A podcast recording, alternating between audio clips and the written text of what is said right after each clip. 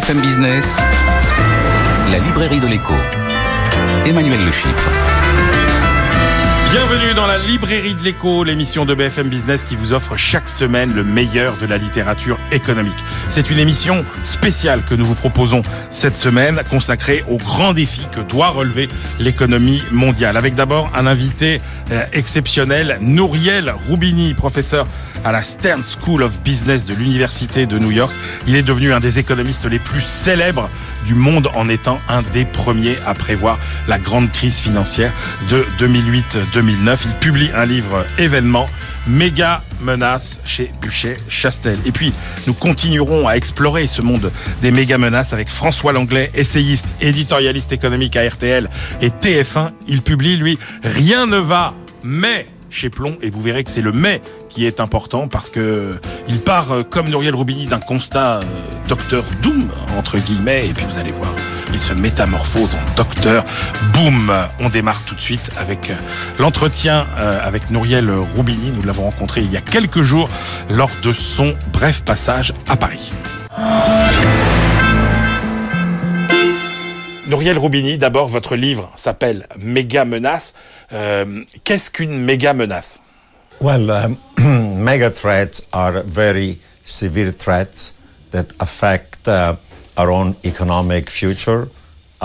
Alors, une méga menace, ce sont euh, des menaces en fait qui sont très graves et qui pèsent à la fois sur notre avenir économique, sur notre épargne, qui vont avoir un impact aussi sur notre travail, mais qui représentent aussi plus largement des risques pour la planète, des risques pour l'humanité. Donc, je ne parle pas uniquement des risques économiques, monétaires ou financiers. Je parle aussi de risques géopolitiques, celui de voir un nouveau conflit se développer, de risques politiques, celui de voir un retour de bâton dans, euh, contre les démocraties libérale, euh, le risque évidemment du changement climatique, celui des pandémies qu'on a vu récemment, euh, l'intelligence artificielle qui émerge et l'automation, l'automatisation et le risque que ça fait peser sur notre économie, sur notre travail, le risque de voir une démondialisation et toutes ces, tous ces risques, toutes ces menaces en fait sont liées. Donc il faut les comprendre de manière systémique. Moi je parle de méga menaces, mais un terme qui était assez populaire récemment était celui de polycrise, de crise multiple.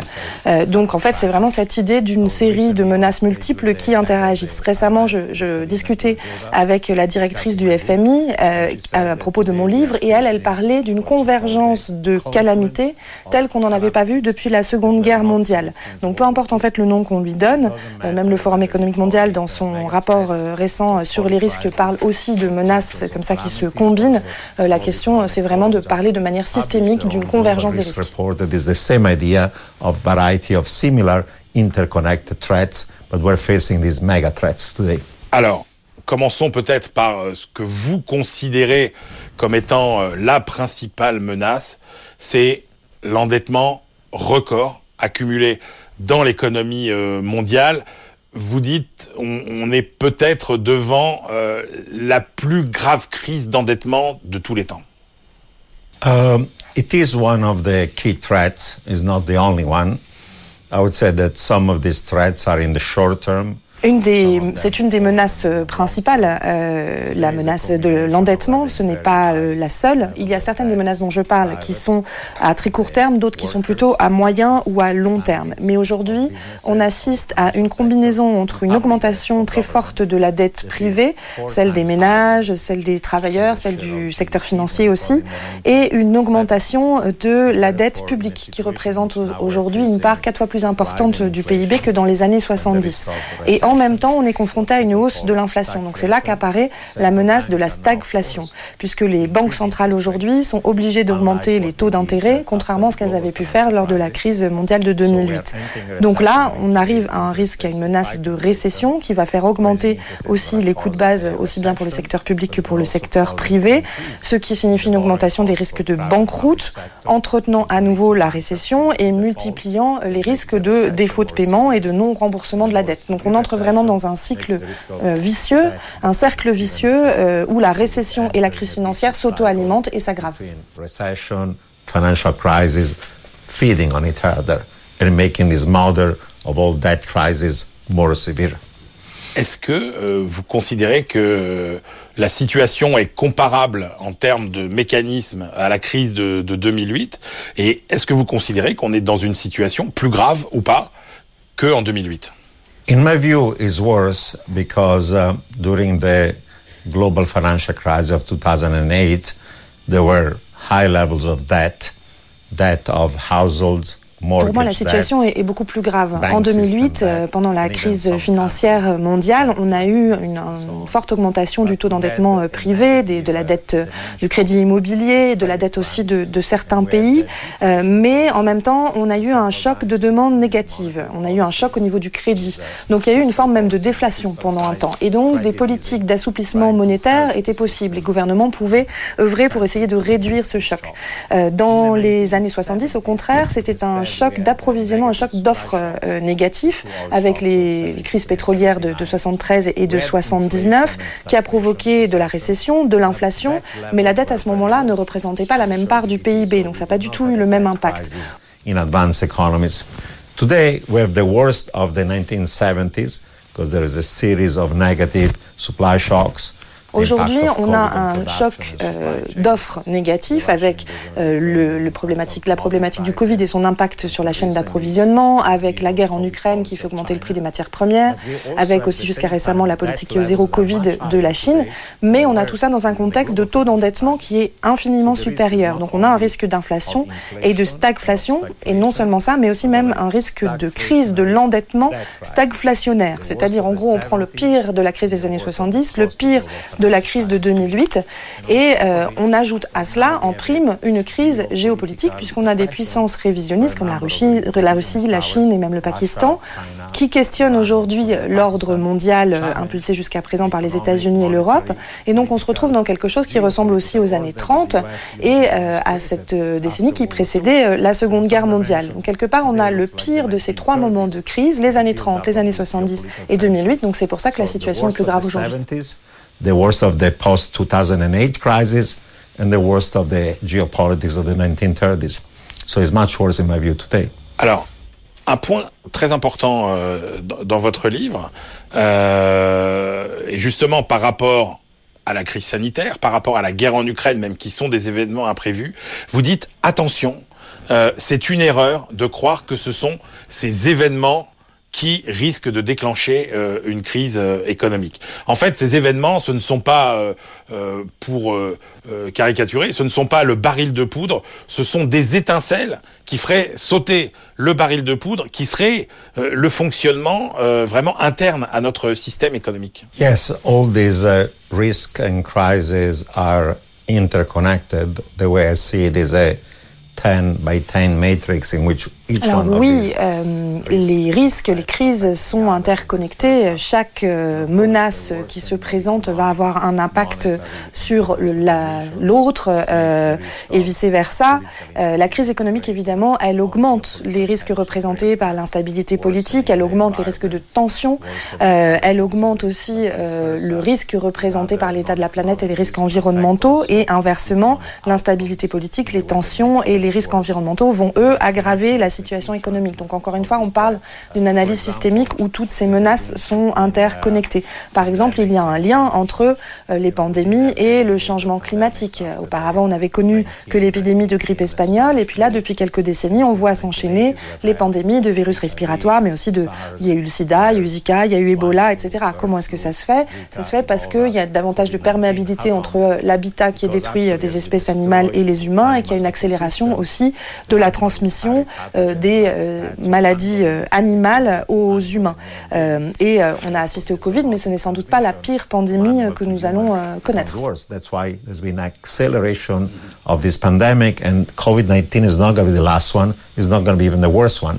As we destroy the climate, we make the risk of pandemics even more severe. For example.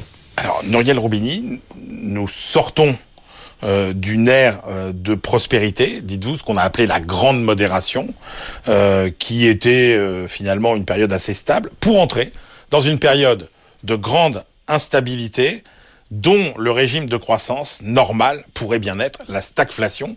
pour aller plus loin, pourquoi est-ce que vous pensez que finalement durablement, nous aurons moins de croissance et plus d'inflation? Yeah, the main reason why I think we're going to end up with inflation and lower growth, stagflation, is that in addition to the short run alors, la raison principale pour la baisse de la croissance c'est l'augmentation de l'inflation. Hein, la stagflation, c'est évidemment ce choc de d'offres négatives à court terme, mais euh, donc avec le Covid, avec la guerre en Ukraine, avec la Chine, etc. Mais je parle aussi, j'identifie dans le livre euh, d'autres chocs euh, à moyen ou à long terme qui vont contribuer à cette baisse de la croissance et à une augmentation des coûts de production. il y a effectivement la démondialisation avec la relocalisation euh, de, des industries et de l'économie qui entraîne une augmentation des coûts de production. Il y a le fait que la population vieillisse, euh, les restrictions qu'on impose à l'immigration. Il y a le découplage entre les États-Unis et la Chine et son impact en termes de balkanisation et d'augmentation des, conflits commerciaux. Il y a bien sûr l'impact du changement climatique et de la pandémie, mais aussi euh, les, la guerre, la cyberguerre, les cyberconflits. il y a la grogne croissante contre contre les inégalités qui sont devenues telles qu'on va avoir de plus en plus de crises sociales. Euh, il y a le fait aussi qu'on ait utilisé la politique monétaire comme une arme aux États-Unis notamment, comme un instrument de politique étrangère, ce qui peut s'avérer nécessaire, mais aussi entraîner une dévaluation du dollar et des frictions, et là aussi des augmentations euh, des coûts de, de production.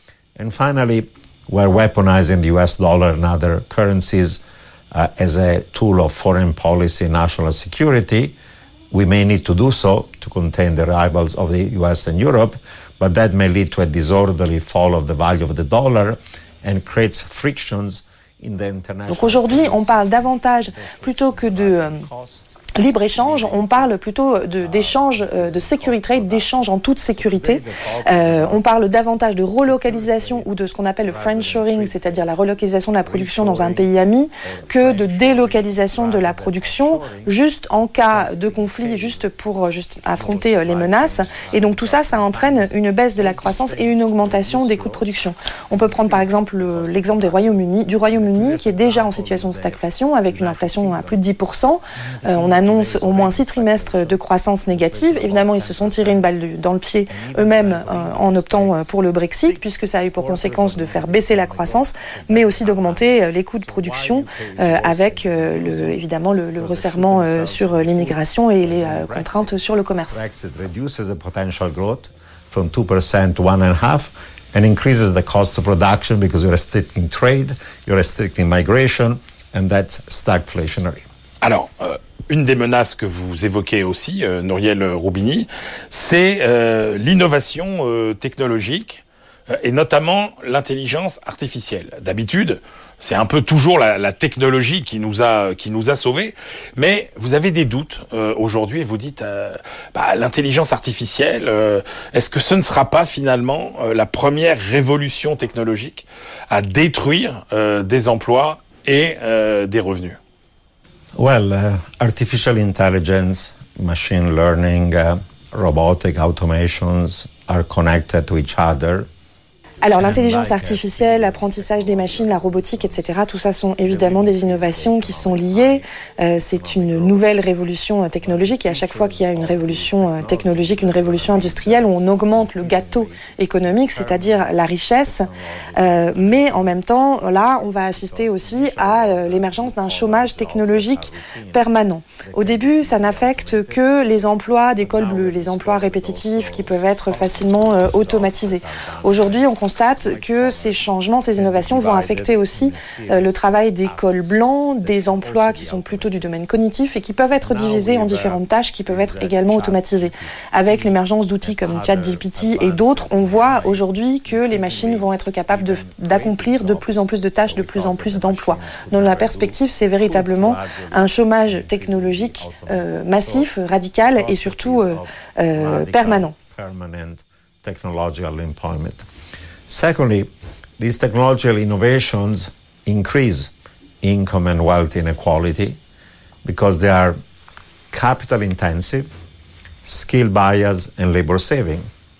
So if you own the machines or the capital that owns the machine, you do well. L'autre chose, c'est que l'intelligence artificielle, ces innovations technologiques, etc., elles ont aussi un impact sur les inégalités. Ce sont euh, des euh, innovations qui sont euh, qui utilisent énormément de capital, qui utilisent énormément de compétences et qui par contre utilisent très peu de main d'œuvre. Donc, si vous êtes justement doté de capital qui vous permet d'acquérir les machines ou que vous faites partie des 10% de la population qui ont accès aux compétences, à l'éducation, etc., vous pouvez bénéficier de l'effet positif de la hausse de productivité euh, de ces innovations. En revanche, si vous êtes un col bleu euh, et que vous exercez un emploi euh, à peu de valeur ajoutée ou voire même simplement à valeur ajoutée moyenne, là, vous pouvez être menacé par ça. You know, we had the first industrial revolution and the first era of globalization between 1870 and 1914. That did not prevent uh, euh, le troisième effet négatif des technologies, c'est que la plupart du temps, l'innovation technologique, elle est initiée par des gouvernements qui cherchent à développer de nouvelles armes plus puissantes, euh, plus radicales et plus létales. Euh, entre 1870 et 1914, on a eu une grande révolution industrielle. Ça n'a pas empêché la Première Guerre mondiale et même c'est la période pendant laquelle des innovations ont permis de construire les armes qui allaient permettre de combattre pendant la Première Guerre mondiale. Dans les années folles, dans les années 20, on a eu aussi des innovations technologiques majeures qui euh, ont été utilisées ensuite pendant la Seconde Guerre mondiale. À la fin de la Seconde Guerre mondiale, heureusement, c'était les États-Unis qui avaient la bombe nucléaire et pas l'Allemagne. Ils ont dû l'utiliser à Hiroshima, à Nagasaki, et c'est seulement après la Seconde Guerre mondiale que l'énergie nucléaire est utilisée justement à des fins de production euh, énergétique. Donc l'innovation, elle commence souvent dans le domaine militaire pour ensuite passer dans le civil. Euh, Israël aujourd'hui se voit comme une start-up nation, mais là aussi c'est parti d'énormément de travail d'innovation au niveau militaire. Euh, et aujourd'hui, la rivalité qu'on peut voir entre l'Occident et l'Orient, entre les États-Unis et la Chine, autour de la maîtrise de toutes ces technologies, le big data, la 5G, etc. Euh, non seulement ces technologies vont dominer l'avenir économique, ça on sait qu'on s'appuiera tous dessus, mais surtout, ce qui est en jeu, c'est une hégémonie là aussi militaire et géopolitique, euh, puisque euh, la guerre est aussi de plus en plus automatisée, on utilise de plus en plus de drones, euh, on assiste à des cyberconflits, on va bientôt vers des euh, robots soldats, euh, et donc évidemment la technologie, certes, elle augmente la richesse, le gâteau économique, elle peut améliorer les vies humaines, mais elle augmente aussi énormément les inégalités, et elle contribue aussi à forger des armes de plus en plus létales pour cette même humanité. Make us live longer, healthier, increase the economic pie but technological employment, rising inequality, and use of it to actually build more dangerous weapons. Une des menaces euh, que vous identifiez euh, aussi, euh, Muriel Roubini, potentiellement, c'est l'instabilité, voire l'incohérence du système monétaire international. Yes, this um, financial and monetary instability takes many manifestations. One is that probably the role of the US dollar as the main L'instabilité monétaire, l'instabilité financière, elle se manifeste de différentes manières. D'abord, il y a le rôle du dollar américain en tant que principale monnaie de réserve mondiale qui est susceptible de euh, décliner. Euh, d'abord parce que nous avons un important euh, déficit extérieur, un déficit fiscal qui pourrait entraîner une, une chute du, du, dollar de façon désordonnée. D'autre part, parce que le, le, dollar est utilisé comme outil de sécurité nationale. Donc, quand on inflige des sanctions à des ennemis qui sont susceptibles euh, de tourner le dos aux actifs en dollars, et d'ailleurs pas que en dollars, c'est aussi euh, l'euro euh, qui peut être concerné pour se tourner peut-être davantage vers l'or, l'or qui, conservé dans un coffre à Moscou ou à Pékin, lui ne peut évidemment pas être saisi de la même manière. New York or London. Uh, the other aspect of it is that we still have a lot of toxic uh, financial innovation and leverage, and a build-up of leverage in the financial system with cycles of bubble, boom, Euh, il y a euh, d'autre part euh, des opérations et des cycles toxiques qui se répètent, de bulles et de crash financiers qui se répètent de plus en plus souvent, qui entraînent une instabilité financière qui, là aussi, est liée à une instabilité économique plus globale. Et puis, évidemment, il y a la zone euro qui, pour l'instant, tient encore, mais qui est soumise à énormément de pression avec la dette publique et privée qui se multiplie et avec aussi la croissance qui baisse et surtout la tentation populiste chez des pays comme Italie, mais même en France, en 2027, on pourrait avoir tout à fait une Marine Le Pen élue qui est anti-Europe, anti-euro, nationaliste et populiste d'un point de vue économique et monétaire. Donc la zone euro, on ne devrait pas la, la tenir pour acquise. So we cannot take for granted the future of the European Union and of the Eurozone. Et puis évidemment, sous la pression euh, de ces tensions géopolitiques avec la Russie, etc., on a également des coûts de défense et de sécurité pour l'Europe qui augmenteraient euh, en parallèle. Donc on est dans une ère d'incertitude comme on n'en a euh, jamais vu, non seulement dans l'économie réelle, on a de l'instabilité non seulement dans l'économie réelle, mais aussi une instabilité qui est monétaire, qui est dans le système financier, qui est une instabilité des marchés.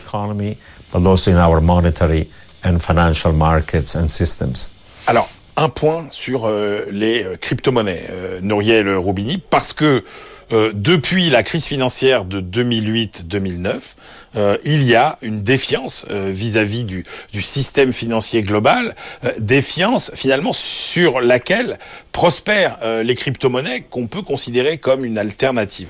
Or, vous vous vous dites attention, si on ne limite pas l'extraction des crypto-monnaies, euh, on va au-devant de risques sociaux euh, importants.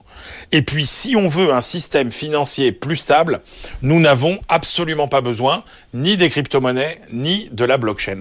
Um, well, uh, for the last uh, six years, I've been probably the most uh, outspoken critic of uh, crypto, but even of blockchain. Alors depuis six ans, je suis un des principaux critiques des crypto-monnaies et de la blockchain. Déjà, le terme crypto-monnaie est usurpé puisque euh, en fait on ne peut pas euh, qualifier les crypto-monnaies euh, de, de monnaie. elles ne sont pas un moyen de paiement, elles ne permettent pas de stabiliser une, valeur, elles sont au contraire extrêmement volatiles. même les conférences sur la crypto-monnaie n'acceptent pas les crypto-monnaies pour payer le ticket d'entrée parce que du, du, jour au lendemain, elles pourraient tout perdre étant donné la volatilité de, de la valeur de ces crypto-monnaies. Donc c'est tout euh, sauf euh, une, une, une, monnaie. Ce n'est pas non plus un actif. Un actif, euh, c'est censé vous apporter une forme de revenu, que ce soit par exemple un actif immobilier ou même financier. of the conference can be wiped out overnight by price fall. They also have to be a single numeraire so that you can compare the relative price of one good and with the other. But in a world with thousands of tokens, it's like going back to barter. Euh, ça n'a pas non plus une utilité, contrairement par exemple aux matières premières euh, qui peuvent être euh, utiles à quelque chose, que ce soit les énergies ou l'argent, etc. Euh, donc elles n'apportent pas de revenus, elles ne sont pas utiles, euh, elles ne sont pas stables non plus. donc ce ne sont pas des monnaies, ce sont en réalité des arnaques criminelles. 80% d'ailleurs de, des crypto-monnaies ont fait perdre des milliers de dollars à ceux qui ont investi dessus. les scandales qu'on peut voir exploser en fait ne sont pas l'exception, hein, ce sont vraiment la norme. C'est-à-dire que l'extorsion, le terrorisme, euh, l'arnaque hein, sont la nature même en fait de ces systèmes de, de crypto-monnaies, sans parler du désastre environnemental qu'elles entraînent. More than 80% from the peak. Other ones have lost 80 to 90%. Thousands of them were a criminal scam to begin with. And this scandal of uh, FTX and his former CEO euh, et 99% des acheteurs de, de crypto-monnaies, des investisseurs, euh, ont, y ont laissé euh, jusqu'à leur chemise, hein, puisque 99% des gens qui ont investi dans les bitcoins ont investi dans le bitcoin quand il était à 34 000, voire 40 000, voire même 70 000 dollars, alors qu'aujourd'hui il est en dessous de 20 000. So people should stay away from crypto. Those who invested to it lost their shirt, because 99% of people who bought crypto did not buy Bitcoin when it was 100 or 1,000. They bought it when it was 30, 40, 50, 60, 69, and now is well below 20. Alors, au-dessus de toutes ces, ces, menaces, Muriel Roubini, il y a peut-être celle qui est à la fois la plus prévisible, mais qui est aussi peut-être le plus grand défi euh, que euh, nous allons devoir relever, c'est euh, le dérèglement climatique. Yes, um, over time, uh, climate change can literally destroy the planet. Oui, avec le temps, le changement climatique, le réchauffement de la planète peut réellement détruire euh, cette planète, sauf que malheureusement, on en parle beaucoup, mais on ne fait pas grand-chose. Il y a énormément de greenwashing, voire de green wishing, c'est-à-dire des, des, vœux pieux. Euh, on parle beaucoup de responsabilité environnementale des entreprises. Tout ça, c'est du blabla, mais il n'y a pas beaucoup d'actes, alors qu'on euh, se dirige lentement, mais sûrement vers la catastrophe. Aux États-Unis, par exemple, la moitié des républicains ne croient pas au, au réchauffement climatique causé euh, par les activités humaines. Donc dès que les républicains sont au pouvoir, euh, rien ne, se fait. Il y a aussi un conflit entre générations, entre les plus âgés et les plus jeunes. Les plus âgés qui ne seront bientôt plus là, mais qui doivent euh, faire face à des coûts élevés à court terme pour le bien commun, et les plus jeunes qui, eux, seront là pour subir le, changement climatique. Donc les plus âgés ayant tendance à botter en touche parce que ces coûts justement sont élevés à court terme. There is a free rider problem. If a country does all the effort to reach net zero and is costly, no one, no one else does, they suffer from still emission. Au niveau mondial, il y a euh, un problème de passagers clandestins, euh, très clairement, parce que même si un pays arrive à, à, aux émissions, euh, au zéro net émissions carbone, ce sera très compliqué de faire en sorte que tous les pays y arrivent, et donc ce pays continuera à subir les conséquences quand bien même il a fait l'effort. Il y a clairement un conflit entre les pays riches et les pays pauvres, des pays comme l'Inde, comme la Chine, répondant aux pays occidentaux comme les États-Unis ou comme l'Europe, que le stock d'émissions historiques, c'est eux qui l'ont créé ce sont les premiers pays de la révolution industrielle. Et même si aujourd'hui les, nouveaux, euh, les nouvelles émissions viennent davantage de l'Inde et de la Chine, ils arguent qu'ils euh, peuvent continuer à le faire pendant une vingtaine d'années, le temps de devenir à leur tour des pays riches, et que si on veut qu'ils s'engagent dès maintenant à, résoudre à réduire leurs émissions, il faudrait euh, transférer des milliards de dollars pour compenser ces pertes, ce qu'évidemment n'est pas prêt à faire.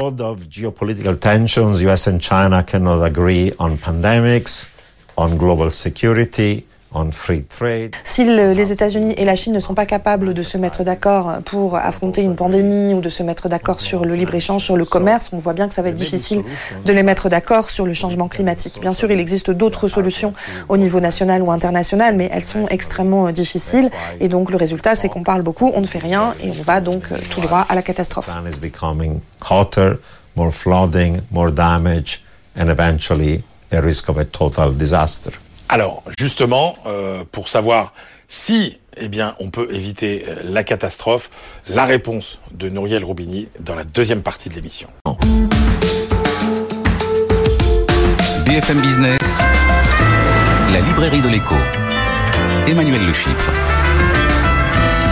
On se retrouve pour la deuxième partie de cette librairie de l'écho avec euh, notre invité exceptionnel, Nouriel Roubini, qui publie euh, son nouveau livre, Méga euh, Menace, chez Buchet euh, Chassel, un livre événement, d'abord parce que ça fait 12 ans que Nouriel Roubini n'avait pas publié de grands livres, et puis parce que Nouriel Roubini, hein, rappelons-le, c'est l'économiste qui avait prédit la crise de 2008-2009. Alors, Nouriel Roubini, dans la première partie de l'émission, on a fait le diagnostic un petit peu de ces menaces qui pèsent sur l'économie mondiale.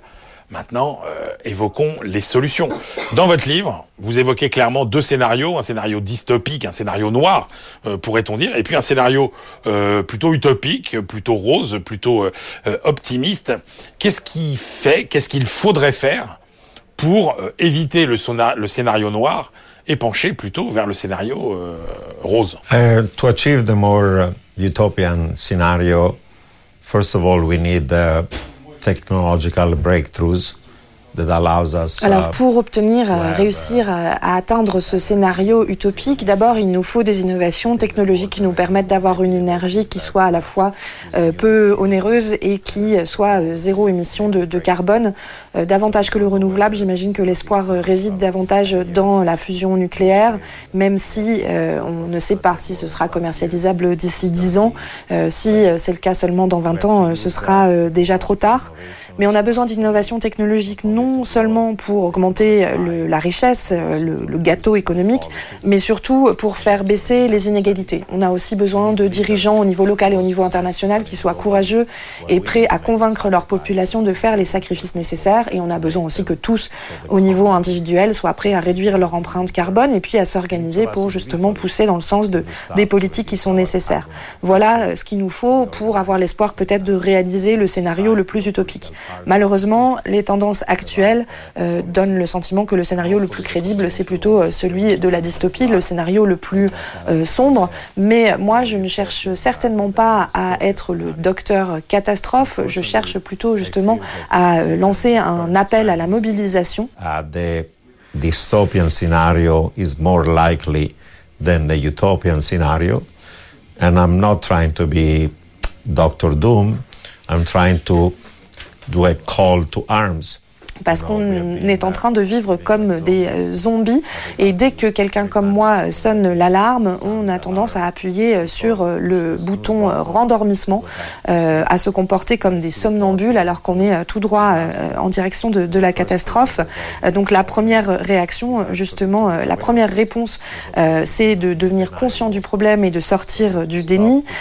c'est de cesser justement de botter en touche, de cesser la politique de l'autruche et cette politique du somnambulisme pour se réveiller, pour affronter les problèmes avant qu'il soit trop tard. Et c'est maintenant qu'il faut le faire parce qu'on a déjà perdu énormément de temps.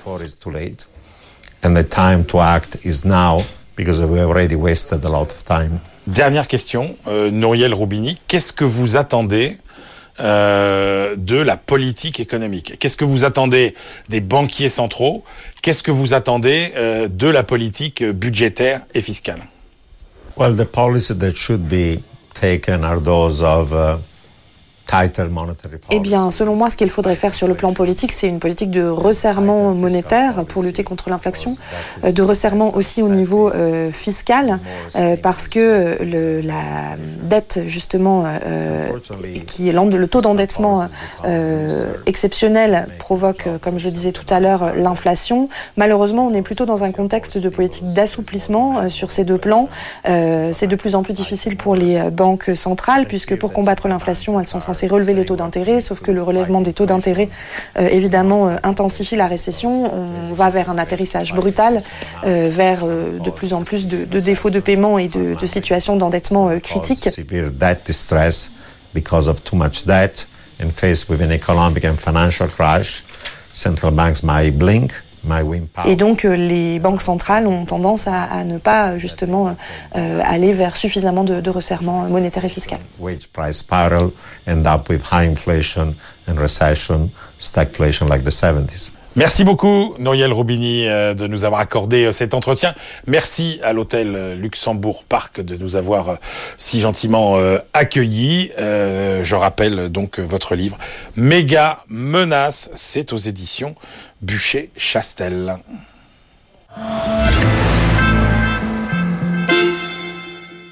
Alors, François Langlais, vous avez entendu euh, Nouriel euh, Roubini, et comme lui, finalement, vous partagez, euh, j'ai envie de dire, le même diagnostic de départ. rien ne va. Donc, la guerre, les virus, l'inflation, l'endettement, l'Europe, le climat, que des catastrophes en perspective, en fait. Oui, mais euh, bon nombre de ces catastrophes ne sont pas euh, une succession aléatoire de météores qui tombent dans le jardin. En fait, ce sont des conséquences d'une même cause. L'inflation, la guerre, euh, l'endettement, c'est la résultante d'une période de transition dans laquelle nous sommes. Comme le monde en connaît, un intervalle relativement régulier, en gros c'est tous les 70, 80, 90 ans, qui dure longtemps, euh, qui solde une période libérale, elle se termine à l'évidence chez nous, et qui, c'est ma thèse, et, qui est confortée par la lecture qu'on peut avoir de l'histoire, qui ouvre sur une longue période de croissance. Donc, ces catastrophes me semblent plutôt être, d'abord, elles se, elles se, elles se rejoignent entre elles, pas la crise climatique qui est d'une autre nature, et, et elles sont euh, le symptôme du passage entre deux mondes. Euh, c'est un peu les, les craquements de, euh, de, de, de, mouvements tectoniques euh, des, grandes économies. En fait. Alors, c'est, peut-être ce ne sont pas les derniers, hein, c'est-à-dire qu'il y aura d'autres craquements. Euh, de ce point de vue, quand je quand je dis 2023 c'est une année intéressante, c'est parce qu'il y a des pousses vertes. Maintenant, il arrive que les pousses vertes soient momentanément obscurcies par de, de, nouveaux nuages. Il est possible qu'il y ait d'autres chaussures à tomber de l'arbre, mais pour autant, la direction générale du mouvement ne me laisse pas beaucoup de doutes. On change complètement de monde et, ça n'est pas plus mal. Alors, euh, vous dites, il y a effectivement dans, ces mouvements qui peuvent paraître euh, finalement euh, annonciateurs de, catastrophes économiques, c'est quoi fondamentalement les raisons qui vous poussent à y croire et à vous dire finalement l'avenir sera presque radieux?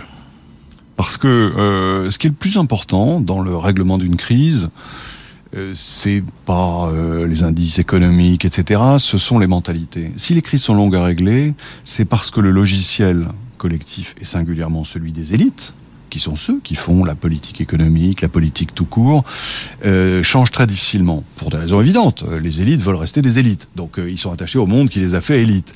Et, et de ce point de vue, j'observe que la fin de cette période libérale qui était encore en débat euh, avant l'épidémie, euh, n'est aujourd'hui plus contesté. Et c'est-à-dire que tous les partis traditionnels se mettent à réenvisager la politique industrielle, la gestion des frontières, euh, le rôle de l'État euh, comme étant très important dans le management du moyen terme, l'intérêt du long terme, et, et, et on n'est plus dans, dans, les mêmes assertions qui valaient pour l'époque. Hein. Il ne s'agit pas de les considérer comme des billevesées, mais qui étaient que le marché réglera tout. De ce point de vue, si vous voulez, euh, la guerre d'Ukraine a mis un point final au monde d'avant et a forcé tout le monde à prendre conscience des nécessités du futur. C'est ça qui me rend optimiste. Alors, il y a plusieurs euh, grands mouvements euh, de balanciers qui ont sans doute commencé à s'amorcer, mais qui vont prendre de l'ampleur dans les années qui viennent. Il y a celui que vous venez de commencer à évoquer, c'est ce monde quand même marqué par le grand retour des États et euh, la fin euh, et la fin du laisser-faire. Oui, il faut donner le tableau général d'abord, si vous voulez. Euh, on sort d'un monde mondialisé, dominé par une hyperpuissance, les États-Unis. mondialisation et hyperpuissance sont intimement liées. Il n'y a pas de mondialisation sans hyperpuissance, parce que c'est celle-là qui fait la police, hein, qui du coup menace les méchants éventuels et euh, leur enjoint de rester euh, calme. Il euh, n'y a, a, pas eu de guerre russe au moment de l'hyperpuissance américaine. C'est l'hyperpuissance qui organise l'économie, qui définit les normes internationales, qui émet la monnaie mondiale, qui fait diminuer le risque géopolitique. C'est fini, ce monde-là. Avec la guerre d'Ukraine, c'est fini. Il y, a, des puissances alternatives qui se disent, voyant l'Amérique décliner, faiblir, ne plus avoir la même motivation à maintenir son rang, qui se disent c'est mon heure. C'est évidemment le cas de la Chine. La Russie, c'est un acteur secondaire, hein, mais qui se rapproche évidemment de la Chine. C'est le cas aussi de la Turquie, de l'Inde. Tout le monde veut sa place au soleil, pour reprendre la formule de Guillaume II au moment de l'ascension de l'Allemagne face au, Royaume-Uni. Du coup, c'est un monde morcelé, où le risque géopolitique devient déterminant, contrairement à la période qui en gros va de la chute du mur de Berlin, qui avait justement fait disparaître le risque géopolitique jusqu'à aujourd'hui. La, la, la, conséquence, c'est que euh, l'État euh, joue un rôle beaucoup plus important parce que c'est lui qui détermine les conditions d'existence des entreprises dans un monde comme celui-là. On ne peut plus laisser les entreprises toutes seules. Elles n'ont pas la capacité pour assurer ces risques. Et autant quand, dans une période de calme géopolitique et d'expansion de la mondialisation, elles s'élancent au-delà des frontières pour aller conquérir les terres lointaines, soit pour y vendre leurs produits, soit pour y faire fabriquer leurs produits. Autant quand le risque géopolitique arrive, eh bien au contraire, elles sont sous la protection des États. Elles doivent se soumettre à la loi des États. Regardez ce qui se passe avec tout le secteur technologique qui de fait se soumet à la partition du monde organisée par les États-Unis pour isoler la Chine.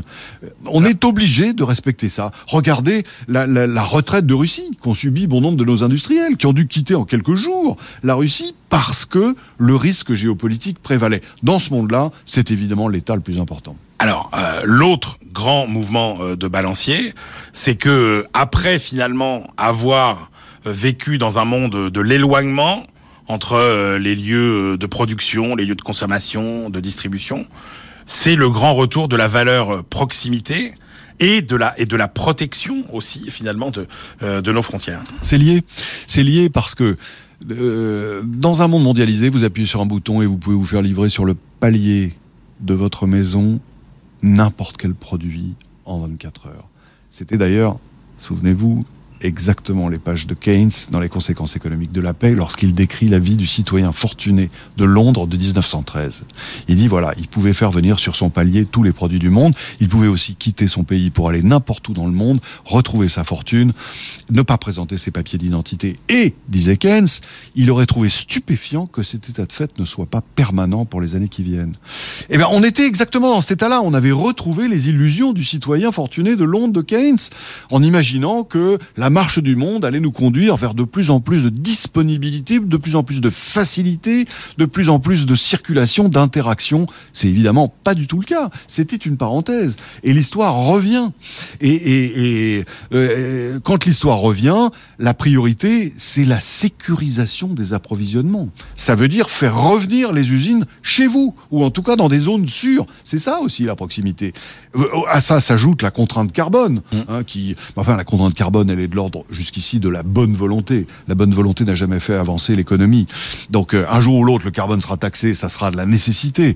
Mais, mais la vraie contrainte qui pèse sur les entreprises pour relocaliser, c'est le fait qu'on n'est plus sûr d'avoir les matières premières et les, produits industriels euh, qu'on avait facilement. Et donc, on se rééquipe, ça aussi, ça me rend assez optimiste pour les années qui viennent. C'est-à-dire que nécessité fait loi, il va falloir réinternaliser les médicaments, l'énergie, euh, les voitures électriques, les batteries. Il va falloir faire ça à la maison pour être sûr d'en disposer. Alors, euh, autre grand mouvement de balancier, et là encore, vous allez me dire, euh, tout est lié. C'est sans doute un des, un des plus puissants. C'est la période qui s'ouvre, sera finalement un peu la revanche du salarié et du consommateur sur euh, le producteur et, l'actionnaire surtout. C'est-à-dire qu'après avoir vécu 30 ans euh, qui ont été des années euh, bénies pour les actionnaires, ça va sonner la revanche du salarié. Oui, je crois que l'actionnaire se prépare à prendre des beignes.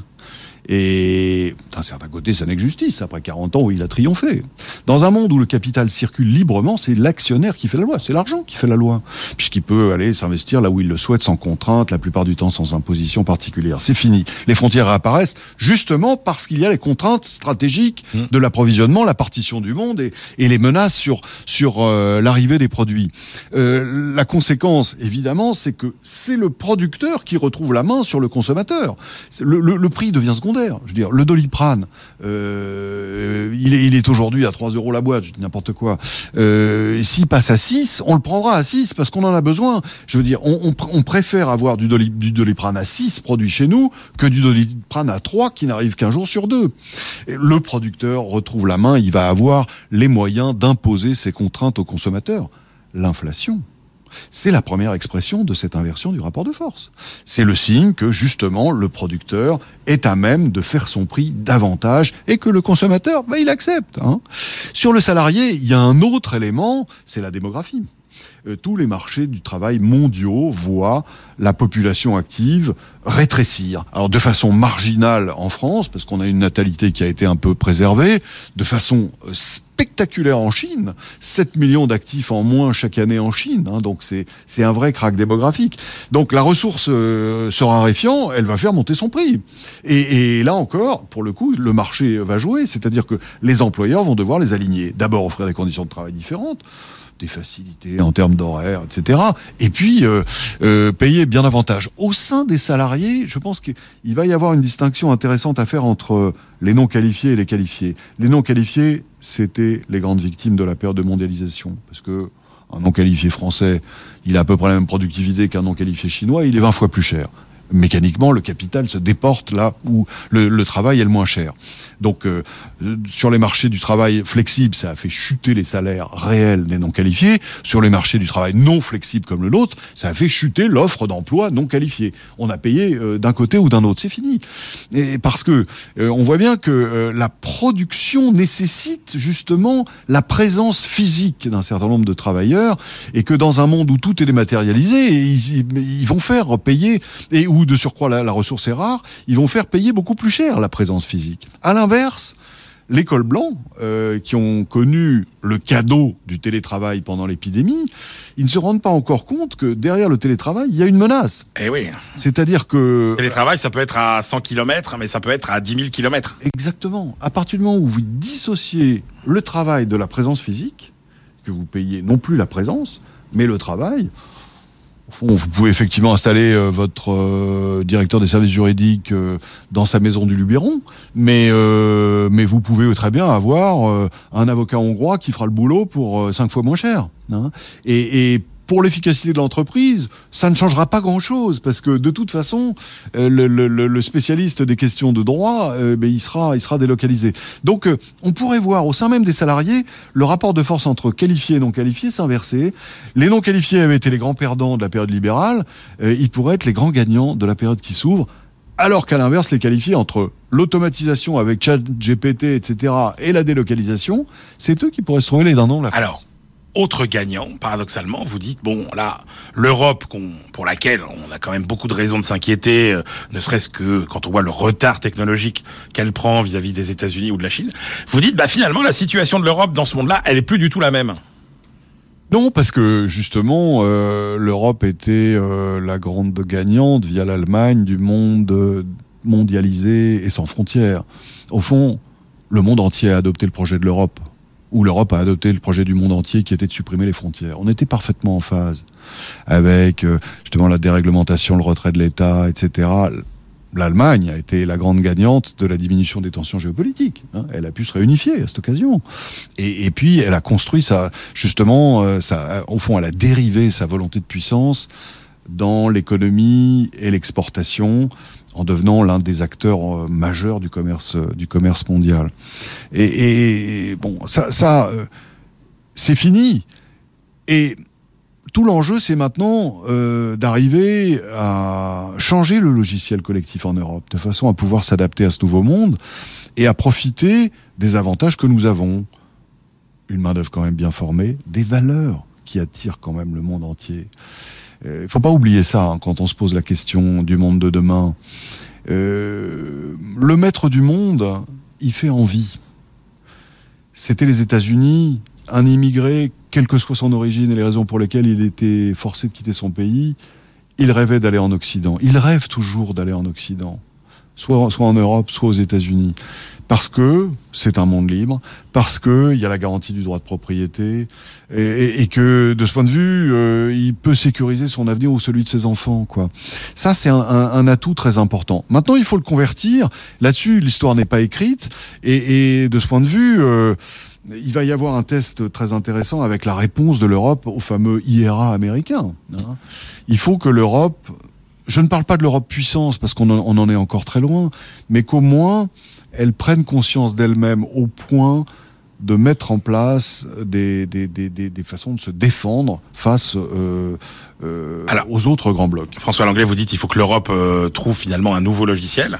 Pendant 30 ans, ça a été le logiciel de l'Allemagne. Et est-ce que le nouveau bon logiciel pour l'Europe, ce serait pas celui de la France? Puisque une des conclusions quand même majeures de votre livre, c'est de dire que bah, finalement, la période que vous venez de décrire qui s'ouvre, elle est beaucoup plus favorable à la France que celle qui s'achève, que la France sera beaucoup plus à l'aise dans ce nouvel environnement que l'environnement euh, des euh, années 90, 2000, 2010. Oui, absolument, je le pense. Euh, parce que c'est le monde de Talleyrand qui revient et, celui des marchands s'efface. Le, monde des marchands, c'était celui où triomphait l'Allemagne. Le monde de Talleyrand, la France y est à l'aise. Pourquoi? Parce qu'elle a une tradition euh, historique euh, de puissance, précisément. À la fois au plan diplomatique, elle a cette culture de la diplomatie, elle a un réseau diplomatique important. Et puis, pour des raisons de défense, évidemment, c'est l'un des seuls pays qui, aujourd'hui, en Europe, a une vraie défense, avec le Royaume-Uni, qui malheureusement n'est plus dans l'Europe. Donc, euh, elle a parce qu'elle a été un empire, exactement comme le Royaume-Uni, elle, pense les problèmes en termes mondiaux tout de suite et en termes de puissance spontanément. Et, donc ça nous amène évidemment très rapidement à l'État, parce que euh, surtout dans un monde qui, est, dominé par le risque géopolitique. Est-ce qu'elle peut faire prévaloir ça en Europe?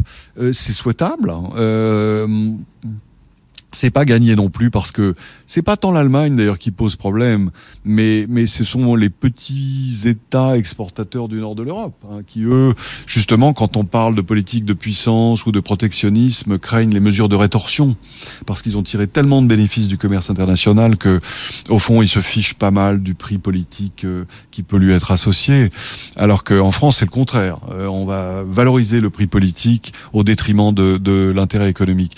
Mais de ce point de vue euh, il est possible que l'Europe devienne plus française qu'elle ne l'a été dans les 20 ou 30 dernières années. C'est quoi les grands atouts de la France finalement dans cette période euh, C'est ça, je pense que... vous avez dit la diplomatie, etc. Oui. Sur le plan économique, euh, on a des atouts et puis surtout, euh, on peut pas avoir une Europe euh, quand même qui, qui, qui, qui subit une Allemagne affaiblie. Or, vous êtes quand même inquiet pour le pour l'Allemagne. Oui, euh, je pense que les atouts de la France, c'est vraiment la diplomatie, la défense. Hein, c'est pas des atouts économiques, mais c'est ces atouts-là qui vont compter bien davantage. Euh, L'Allemagne affaiblie, c'est vrai que c'est préoccupant parce que euh, l'histoire de, de, ce pays montre que quand l'Allemagne doute d'elle-même, qu'elle s'affaiblit, euh, elle est quelquefois radicale hein, et, et que elle peut euh, récuser la construction commune. On n'en est pas là, mais je constate quand même chez le chancelier Scholz une assertivité euh, qui ne s'embarrasse pas de précautions et que je n'ai jamais vu chez Angela Merkel, euh, a fortiori euh, chez, chez Schröder ou chez, ou chez Kohl. Hein, euh. et euh, Scholz dit maintenant, voilà, nous sommes au centre de l'Europe, et nous sommes l'économie la plus importante de l'Europe, autrement dit, circuler. Il euh, n'y a rien à voir. Alors évidemment, son dossier visé de la France n'est pas complètement mauvais quand euh, on parle de, la situation des finances publiques de notre pays, mais pour autant, euh, une Allemagne dont la volonté de puissance je dis ça, c'est pas au sens euh, nietzschéen complètement, mais, mais le, le disons l'âme nationale ne peut plus s'exprimer dans le succès économique parce qu'elle n'a plus l'énergie euh, russe, qu'elle va perdre l'accès au marché chinois un jour ou l'autre, lorsque nous nous brouillerons définitivement avec la Chine, eh bien, euh, que va faire cette âme nationale allemande? Où va-t-elle aller? Où son désir de, briller euh, va-t-il s'exprimer? Et c'est là-dessus qu'il faut être assez précautionneux, je pense, pour maintenir l'Allemagne à bord. C'est la responsabilité de la France. Merci beaucoup François Langlais. Voilà, c'est la fin de cette librairie de l'écho. Je vous rappelle euh, les livres de nos deux invités, Nouriel Roubini, Méga Menace, c'est chez Buchet-Chastel. Et puis, Rien ne va, mais et c'est le mec qui est important, euh, encore une fois par François Langlais aux éditions Plomb. Voilà, c'est la fin de cette librairie de l'écho. On se retrouve la semaine prochaine et d'ici là, évidemment, bonne lecture.